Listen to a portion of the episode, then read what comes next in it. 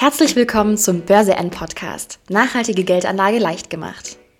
Wir informieren dich rund ums Thema nachhaltige Geldanlage, von grünen Aktien über Fonds und ETFs mit Nachhaltigkeitsanspruch bis hin zu alternativen Anlageformen. Interviews mit Finanz- und Börsenprofis sowie spannende Gespräche mit Nachhaltigkeitsexpertinnen geben dir Einblick in die Welt grüner Geldanlage. Viel Freude jetzt mit einer weiteren Folge des Börse N Podcast.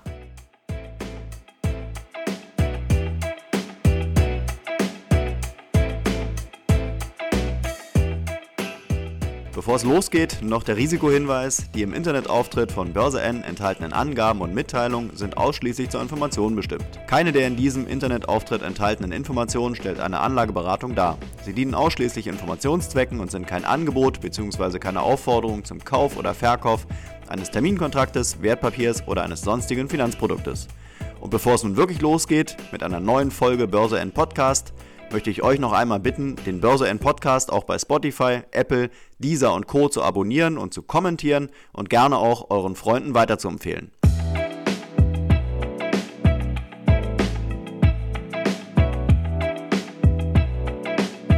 Ja, moin Sven, herzlich willkommen zur, zum Börse N Podcast heute von der Wind Energy. Hallo Sven. Markus, grüß dich. Hallo. Grüß dich. Ja, wir sind heute hier direkt vor Ort auf der Wind Energy 2022. Hat jetzt schon, glaube ich, zwei oder drei Jahre nicht mehr stattgefunden, die Messe. Ähm, ich bin mal über die ganze Messe rübergelaufen. Ist natürlich im, im Zeichen äh, des Windes sozusagen, aber es sind natürlich mittlerweile auch ähm, Aussteller da aus, äh, aus dem Bereich ähm, Wasserstoff und Brennstoffzelle. Die Halle für mein Empfinden könnte ein bisschen größer sein, es könnte ein bisschen mehr los sein. Du hast mir erzählt, dass gestern mehr los war. Ich bin jetzt hier heute am Donnerstag, morgen ist der letzte Tag. Ähm, ich fand es vom, vom Gefühl her fand's ein bisschen, bisschen ernüchternd, äh, vielleicht so wie momentan die Kurse. Ähm, also ich hätte gedacht, es sind mehr Aussteller da, aber äh, du bist da äh, noch mehr am Thema dran, kannst vielleicht gleich mal deine äh, Eindrücke schildern. Ähm, ich habe dann außerdem noch gesehen, auf dem Podium äh, war auch unser äh, Freund äh, Jürgen Pfeiffer, der hat da ähm, ja, interessante Leute aus dem Bereich Wasserstoff interviewt. Vielleicht kriegen wir den auch nochmal vors Mikro, aber lass uns doch erstmal so einsteigen, dass du mal kurz sagst, wie sind deine Eindrücke hier von der, von der Wind Energy und ähm, ja, wie ist denn die momentane Lage an den, an den Börsen? Ja, also im Rahmen der Wind Energy ist äh, die H2 Expo, also ein, ein kleiner Ableger im Bereich äh, äh, der Thematik rund um Brennstoffzelle und Wasserstoff und Geschäftsmodelle mit diesem Thema in Verbindung. Äh, hängt natürlich auch mit äh, der Windmesse zusammen, denn letztendlich wird die Elektrolyse irgendwann auch an den Windparks äh, angedockt werden, offshore, onshore. Also es macht schon sehr viel Sinn alles. Man muss natürlich feststellen, es gibt eine Inflation von Fachmessen zum Themenbereich Wasserstoff, Brennstoffzelle, ähm, sodass natürlich hier dieser Part nur ein Teilaspekt der Windmesse bedeutet, aber ein, ein wichtiger Part und dieser Part wird auch in den nächsten Jahren dramatisch zunehmen. Ich habe da sehr gute Gespräche geführt, wie auch auf anderen Messen, also letzte Woche zum Beispiel IAA Transportation, wo der ganze Themenbereich Wasserstoff, Brennstoffzelle Elektromobilität natürlich auch über die Batterie äh, eines der Hauptthemen überhaupt war. Also es gibt viele Fachmessen, aber es gibt eben auch viele breit angelegte Messen zum Thema Wasserstoff, Brennstoffzelle und äh, wie gesagt eben mittlerweile eine ganze Menge in jedem Bundesland und, und äh, es ist eine gewisse Inflation auch da. Jetzt ja gerade nächste Woche ist die Fuel Cell in Stuttgart, die ich als eine der besten Fachmessen in Sachen Wasserstoff ansehe. Das ist äh, abhängig immer davon, von den Ausstellern, von dem Mix an Teilnehmern, von den Themen, die natürlich auch sich oft wiederholen, aber wo man dann doch äh, in, mehr in die Tiefe geht bei, bei diesem Themenkomplex. Was die Börse angeht, ähm, die letzten anderthalb Jahre waren ja leider für unsere Werte aus dem Wasserstoff-Brennstoffzellenbereich alles andere als erfreulich. Nach dem Hype Ende 2020 gab es ja jetzt fast zwei Jahre lang einen Rückgang. Ich bin der festen Überzeugung, dass dieser Rückgang kurz davor steht, die Tendenz zu wechseln. Das heißt, dass diese tief gedrückten Kurse von Firmen wie Ballard, Bloom, Nikola, Plug und wie sie alle heißen, äh, dass wir hier äh, bald vor der Wende stehen. Äh, mein Optimismus, der generiert sich aus einer Vielzahl von, von Informationen, die täglich kommen. Ähm, äh, nehme ich nur das Beispiel Ballard Power. Äh, da gab es jetzt vor ein paar Wochen äh, den Auftrag für den ersten Zug, der in zwei Jahren äh, mit Wasserstoff dort in Indien fahren wird. Jetzt gerade vor einer Woche ähm, der erste Zug, der mit Wasserstoff in Amerika fahren wird. Die Schweizer Firma Stadler wird dort diesen Zug ausrüsten Ballard Stacks Insight. Interessanterweise gibt es schon die ersten Absichtserklärungen von Amtrak California, 29 Züge mit Wasserstoff äh, auszustatten, wo Stadler wahrscheinlich den Auftrag bekommen wird. Äh, last but not least, Siemens Mobility hat äh, einen ersten Auftrag an Ballard gegeben für 14 Module, die für sieben Wasserstoffzüge gereichen, aber kombiniert mit einem äh, äh Absichtserklärung, mit einem LOI über 200 Module, also für 100 Züge äh, und davon allerdings 100 fest über die nächsten sechs Jahre. To make a long story short, was Ballard jetzt nur im Bereich Schiene macht, wird in den nächsten Jahren dramatisches Wachstum erleben, äh, weil einfach äh, neben Schiffen, Schiene, Nutzfahrzeugen, Bussen und so weiter, dass die ersten Märkte sind, wo es jetzt in die Skalierung hineingeht. Also wo auch der Wasserstoff verfügbar ist, wo es die Tankmöglichkeiten gibt für Wasserstoff wo einfach auch der, der Druck, Stichwort Klimawandel, größer wird, wo die Subsidies da sind, also die Förderprogramme in unterschiedlicher Form da sind. Also das heißt, wir stehen jetzt genau am Anfang eines äh, Megatrends, der jetzt nach 20 Jahren quasi seinen Inflection Point erlebt. Wir waren vor zwei Jahren vielleicht ein bisschen zu früh, muss dazu sagen, vor vier Jahren diese Aktien alle empfohlen, da waren sie bei 1, 2, 3 Dollar. Also auch wo sie heute stehen, ist immer noch verdoppelt, verdreifacht und mehr gegenüber den Kursen vor zwei Jahren. Aber sie sind natürlich alle eingebrochen, während auf der anderen Seite diese Firmen äh, fantastisch dastehen, wenn man die Auftragsbestände sieht, die technologischen Standings sieht, die Bilanzverhältnisse sieht. Also äh, man kann eigentlich nichts falsch machen, wenn man in diesen Werten Step by Step zukauft, Cost Average und einfach die nächsten ein, zwei Jahre betrachtet.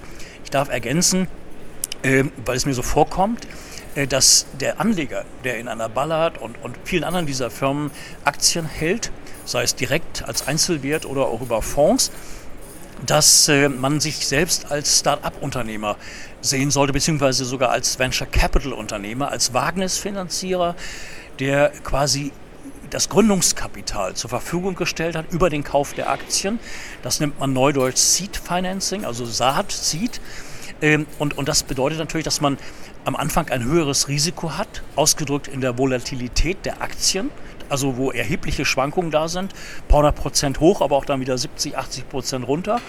Und gleichzeitig, wenn man dann Erfolg hat, wenn die Firmen das tun und umsetzen, was sie prognostizieren, was sie sich selber zutrauen, dann stehen wir eigentlich vor einem gewaltigen äh, Kurspotenzial in diesen Werten. Man muss da einfach nur Zeit haben und man kann es ein bisschen vergleichen mit den Unternehmen aus dem äh, großen Umfeld äh, Internet wenn man Facebook nimmt, Google nimmt, selbst eine Apple nimmt, die auch mal in der Anfangsphase äh, äh, große Probleme hatten.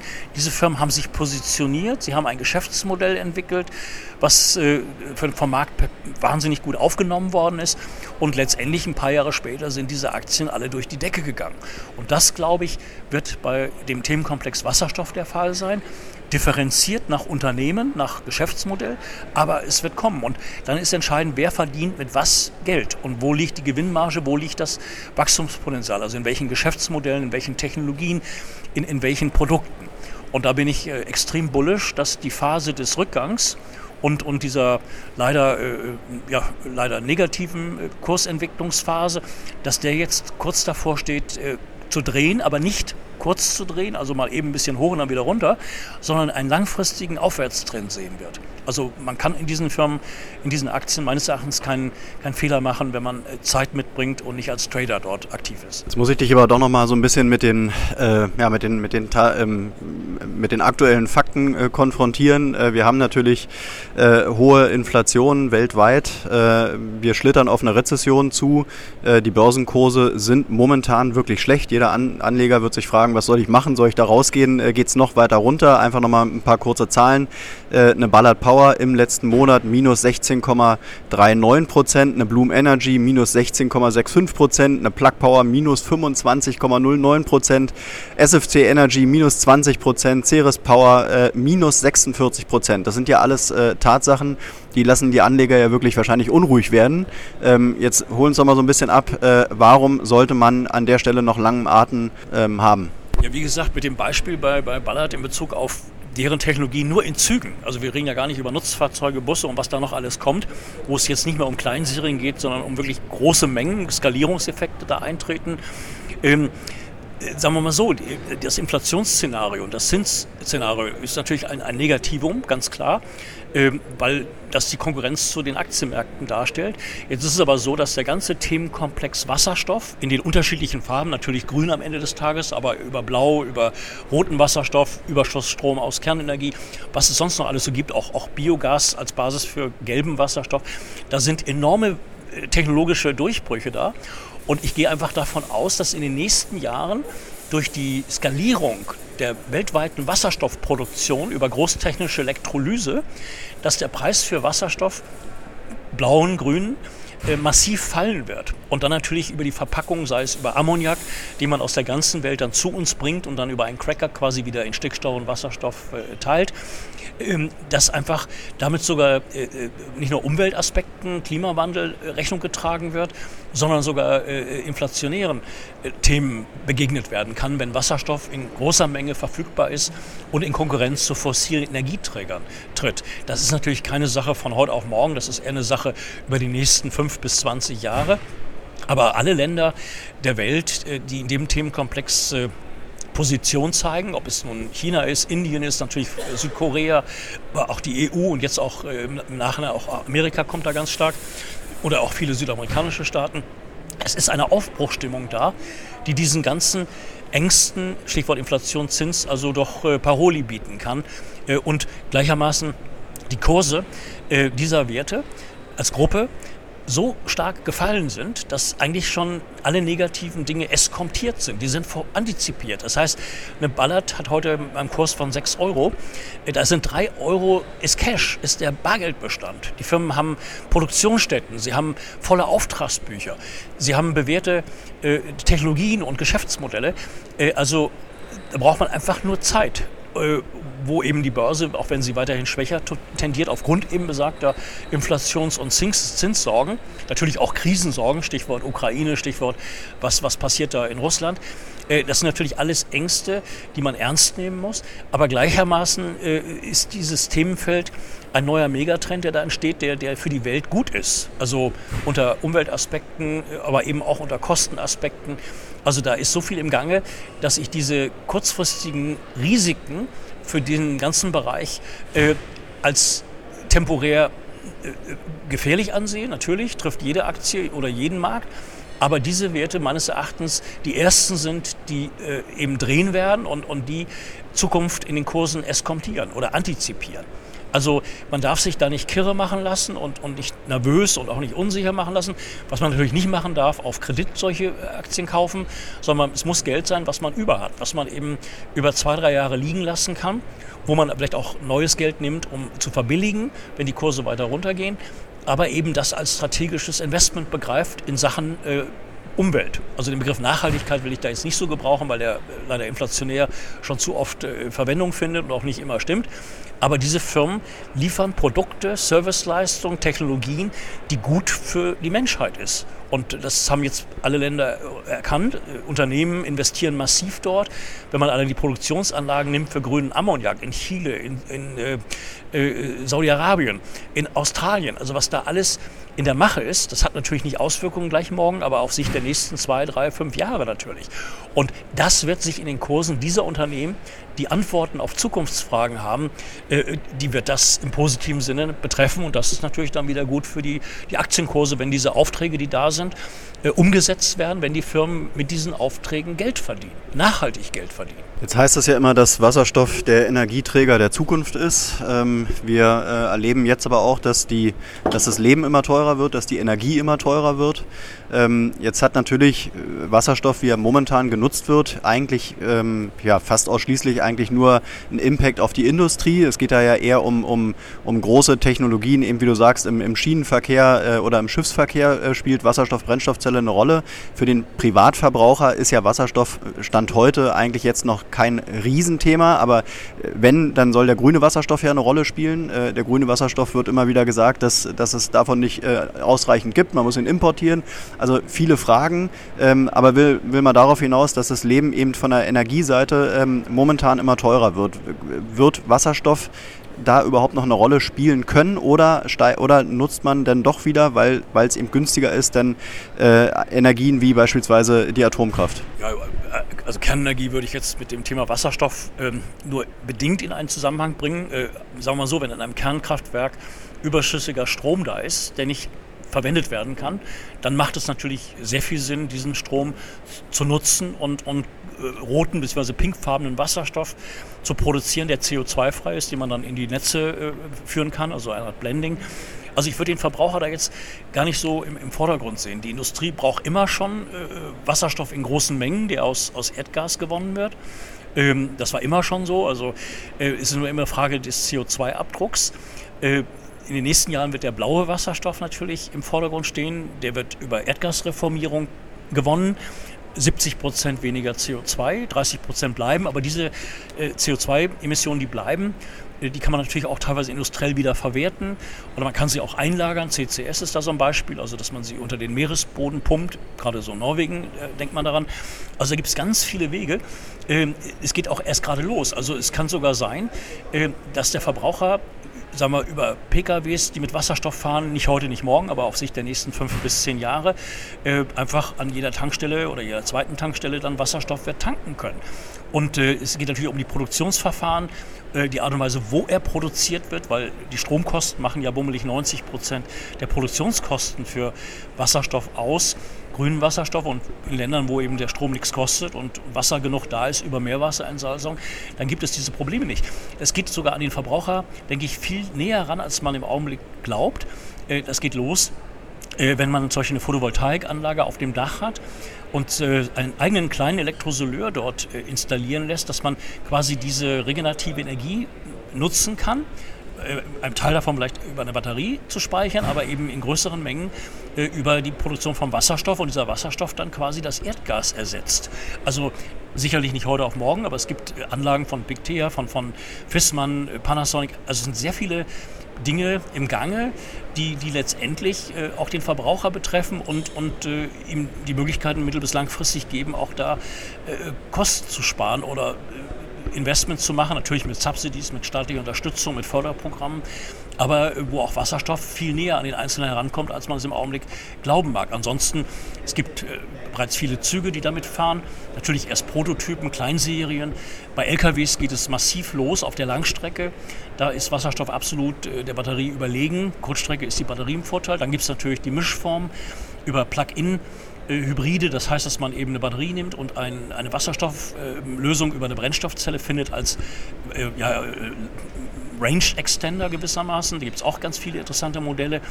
Also ähm, ich bin da nicht so äh, kritisch. Ich, ich, sehe sogar Wasserstoff in verschiedenen Farben als ein ganz wichtiges Vehikel zur Lösung äh, äh, von Energiefragen, äh, aber eben auch äh, unter Kostenaspekten oder selbst sogar Einflüssen, die mit der Inflation über die, Energiekosten zu tun haben, im positiven Sinne gelöst werden kann oder, einen positiven Impact erhalten. Also da bin ich alles andere als, als äh, negativ gestimmt. Da sehe ich eben die größten Potenziale, die wir da in den nächsten Jahren erleben werden. Wenn man betrachtet, was da heute schon an, an Projekten auf den Weg gerufen ist, also wir nähern uns jetzt einer Billion Dollar, also äh, eine, also 1000 Milliarden Dollar, die jetzt an Projekten bereits ausgerufen sind weltweit. Das ist natürlich alles äh, nicht innerhalb von, von ein paar Wochen umsetzbar, aber es zeigt, dass dort weltweit äh, investiert wird. Und dieses Investment will ja auch irgendwie ein ROI erhalten, ein Return on Investment. Es muss sich lohnen, es muss sich rechnen.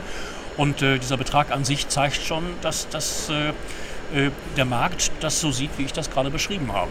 Ja, man hört es, glaube ich, schon im Hintergrund. Die Messe schließt so langsam. Wir müssen auch langsam zum Ende kommen. Äh, vielleicht zum, zum Ende dann doch noch die Frage, äh, was denkst du, wie sich so in den nächsten 30 Tagen äh, die Wasserstoffaktien entwickeln könnten? Ähm, ist es äh, vielleicht so, dass die amerikanischen Aktien doch besser dastehen aufgrund der äh, Förder, ähm, Förderungen, die der amerikanische Staat da locker gemacht hat? In Europa sieht es ja dann doch nicht so rosig aus. Ähm, was, was würdest du sagen? Welche Aktien äh, hast du auf dem Zettel? Welche Wasserstoffaktien könnten sich gut gut entwickeln, ohne jetzt hier eine Anlageberatung machen zu wollen und welche vielleicht nicht so? Ja, also sagen wir so, 30 Tage ist natürlich ein extrem überschaubarer Zeitraum.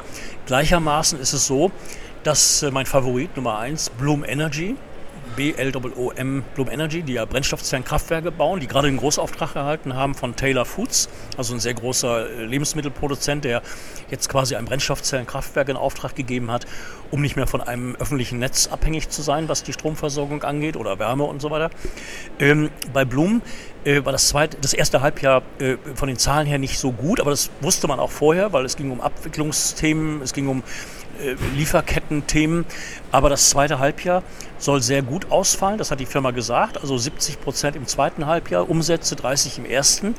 Und die Zahlen kommen Anfang November. Das heißt, wir haben heute den, den, den 29. Äh, September plus 30 Tage. Das ist dann so, sagen wir mal, Anfang November. Äh, und da glaube ich, dass die Börse darauf spekulieren wird, dass Bloom ein sehr gutes drittes Quartal bekannt geben wird.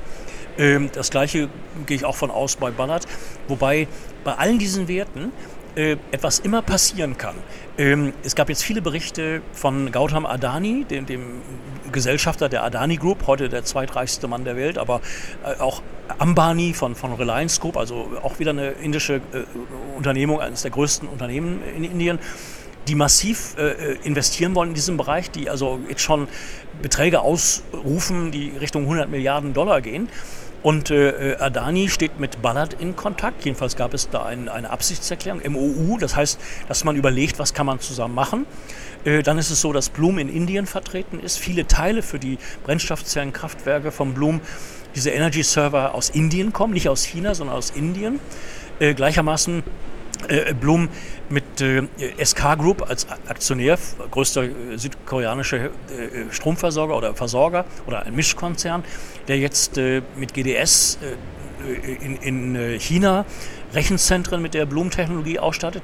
Das heißt, was ich sagen will, to make a long story short, äh, Einzelnachrichten, die werden meines Erachtens dazu führen, dass der ganze Bereich der Brennstoffzellen-Wasserstoffaktien im Kurs drehen und vielleicht sogar kursmäßig sogar explodieren können. Also reine Vermutung, als Beispiel würde eine Iveco äh, von 6,7 Prozent äh, ihren Anteil erhöhen an Nikola Motors zum Beispiel, was bei dem aktuellen Kursniveau wahnsinnig viel Sinn macht. Äh, oder eine Adani sich bei Ballard Power beteiligen, mit der Maßgabe Beteiligung plus Aufträge, plus Produktion, whatever. Oder eine Reliance sich bei Bloom beteiligt. Natürlich alles Theorie, alles Dinge. Aber gleichzeitig muss ich gestehen, ich hatte ja auch damals äh, spekuliert, dass das Hydrogenics äh, eventuell vielleicht einen Käufer findet. Die wurden von Cummins Engine übernommen und Cummins baut jetzt diesen Bereich über Hydrogenics massiv aus. Also die Alstom-Züge mit Wasserstoff fahren mit den Stacks nicht von Cummins, sondern von Hydrogenics, was heute Cummins ist. Das heißt, es wird sehr viele Allianzen geben, es wird Übernahmen geben, es wird Fusionen geben, es wird Joint Ventures geben. Aber ich denke, es reicht eine Initialmeldung aus, dass also sich ein großer beteiligt oder eine Partnerschaft eingeht oder es um Großaufträge geht oder ähnliches. Das also SK Group hat an Bloom Energy Aufträge vergeben für 4 Milliarden Dollar. Wenn jetzt einmal ein Inder kommt und sagt, hier auch 2, 3, 4 Milliarden plus Beteiligung, äh, auch für so ein Unternehmen ist diese Beteiligung ja auch äh, strategisch interessant. Gleichermaßen ist es ein Investment und, und, kann auch jederzeit über die Börse wieder veräußert werden. Also es ist nicht, das Geld ist nicht jetzt äh, geblockt, sondern auch frei. Also da gibt es ganz viele Dinge, wo das eine, wo das eine getan werden kann, ohne das andere zu lassen. Und diese Initialzündung, die, glaube ich, wird im Laufe der nächsten, nicht in 30 Tagen, das ist mir ein bisschen zu kurzfristig, aber sagen wir auf Sicht der nächsten sechs bis zwölf Monate kommen, weil gerade die Kurse so tief sind, dass strategische Investoren, äh, die, die diesen Markt beobachten und sich da auskennen, die werden dumm, wenn sie nicht diese jetzige Krisenphase für sich äh, zu nutzen wissen. Also kaufen eigentlich, wenn die Kanonen donnern, also gerade dieses negative Umfeld ist quasi die Basis, äh, es zu nutzen.